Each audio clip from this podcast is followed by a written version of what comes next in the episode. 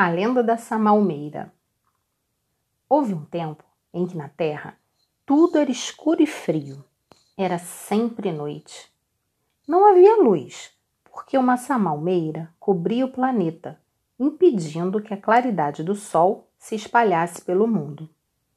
Ioi e Ipi, dois irmãos, queriam mudar essa situação. Eles pegaram o caroço do fruto de uma árvore chamada arara tucupi para atirar na samalmeira e ver se havia luz atrás da copa da árvore gigante. Através de um buraquinho que conseguiram abrir, os irmãos avistaram algo, um bicho preguiça enorme. O animal segurava com força os galhos da samalmeira, prendendo-os ao céu e escondendo a luz. Os irmãos jogaram vários caroços e abriram muitos buraquinhos na copa da Samaúma.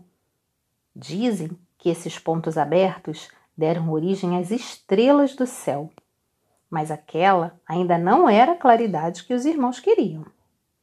Eles tiveram a ideia de reunir os outros animais da floresta para derrubar a grande árvore. Chamaram a onça, o macaco, a cobra, a arara, mas nenhum deles conseguiu. Resolveram então convidar Taine, um pequeno roedor. Como era bem miúdo, passaria pelos galhos sem ser visto pela grande preguiça. Muito esperto, Taine sabia o que fazer para a preguiça largar os galhos da samalmeira.